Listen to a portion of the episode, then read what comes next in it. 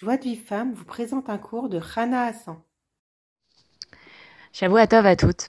Euh, alors, on continue en fait sur, euh, sur l'idée du Rejban Nefesh.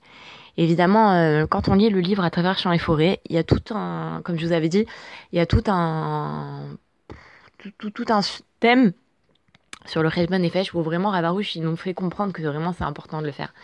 Et donc en fait, là, il a, il a parlé de Korach.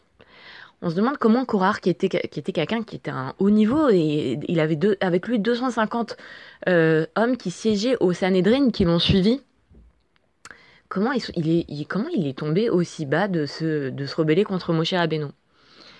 Alors pour nous expliquer ça, euh, Ravarouche, il donne deux choses, il explique deux choses.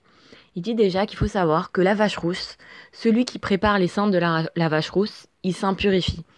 Pourtant, les cendres, elles sont censées purifier les hommes. Donc elle a les deux côtés. Les cendres de la vache rousse, d'un côté, elle, elle s'impurifie, et de l'autre côté, elle purifie. C'est pareil pour la Torah. La Torah, ça peut être soit un antidote, soit un poison mortel. C'est-à-dire que celui qui applique et étudie la Torah, il peut soit énormément avancer, grandir, se rapprocher d'Hachem, soit Chazvi Shalom, s'enorgueillir et s'éloigner d'Hachem. Et ensuite, il nous rapporte un deuxième exemple, euh, Ravarouche. Il nous dit que il y a eu une marloquette entre Beth Hillel et Beth Shammai. On sait que euh, étaient tout le temps en marloquette.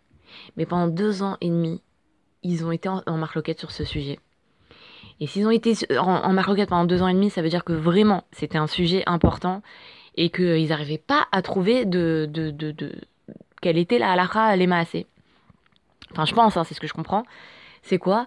C'est est-ce que ça valait la peine pour l'homme qu'il soit créé ou pas. Et au bout de deux ans et demi, où l'un il disait oui, c'est bien qu'il ait été créé, l'autre il dit non, il n'aurait pas dû être créé. Au bout de deux ans et demi, ils sont arrivés à la conclusion que l'homme il n'aurait pas dû être créé.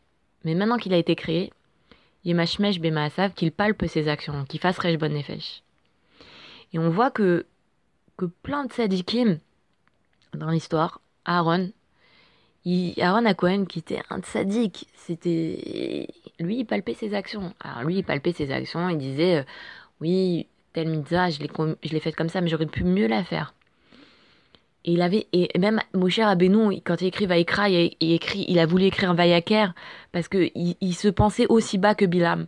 Ça veut dire que c'était des tzadikim, ils avaient l'impression que leur qu'ils n'avaient pas atteint le niveau qu'ils auraient dû atteindre. Et que même Rabbi Nachman, une fois, il faisait ça de des doutes, il y a quelqu'un qui l'a entendu qui disait à Hachem, mais Hachem, mais jusqu'à quand je vais vivre vainement? Maintenant, comment Rabbi Nachman, qui est un tzaddik et ça de l'âme, il avait l'impression que ses jours y passaient et qu'il avançait pas, alors qu'il a dévoilé des secrets énormes. Et ces gens-là, ils, ils, palpaient leurs actions.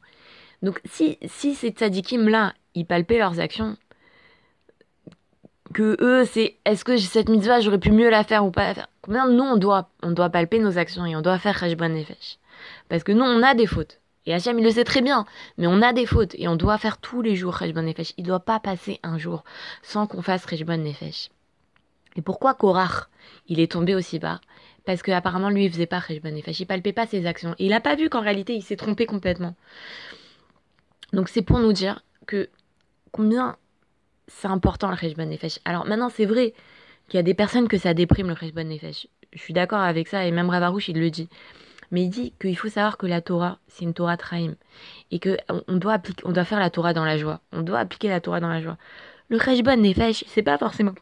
Oui, je suis un nul, j'ai rien, rien réussi. Non, juste j'ai fauté. Hachem, il sait que j'ai fauté. Mais il demande qu'on vienne vers lui, qu'on qu fasse tchouva tous les jours, il faut faire tchouva. Et comme on a dit, comme il a dit le Rambam, on, on, on, confesse notre faute, on regrette, on demande pardon et on prend sur nous de ne pas recommencer. Et après, c'est sûr que si on veut arrêter les fautes, c'est sûr qu'il faut étudier le sujet, il faut prier.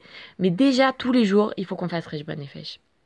Il ne faut pas qu'on passe un jour sans faire Rejban Nefesh. Et on fait Rejban Nefesh depuis la veille. C'est-à-dire que hier, j'ai fait Rejban Nefesh, il était 5 heures. Ce que j'ai fait depuis 5 heures jusqu'à aujourd'hui, je fais Rejban Nefesh dessus et j'analyse mes actions et je demande pardon et voilà et c'est tout et Hachem n'exige pas des choses euh, de nous qui sont insurmontables et mes Hachem vraiment je vous l'ai dit tout, la, dernière fois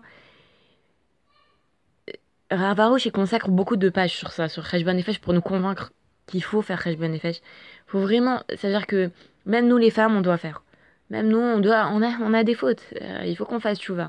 Il faut pas qu'on se désespère. Il faut pas qu'on se dise oui, mais moi ça me déprime. Ok, alors essaye. Essaye déjà de, prier qu'Hachem t'aide à, le faire euh, sans te déprimer. Mais il faut le faire. Faut pas, faut pas se désister de ça. Faut pas se, se dire ah, non, c'est bon, c'est pas pour moi. Non, c'est vraiment.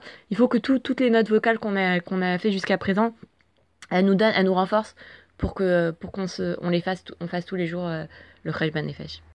Pour recevoir les cours Joie de vie femme, envoyez un message WhatsApp au 00 972 58 704 06 88.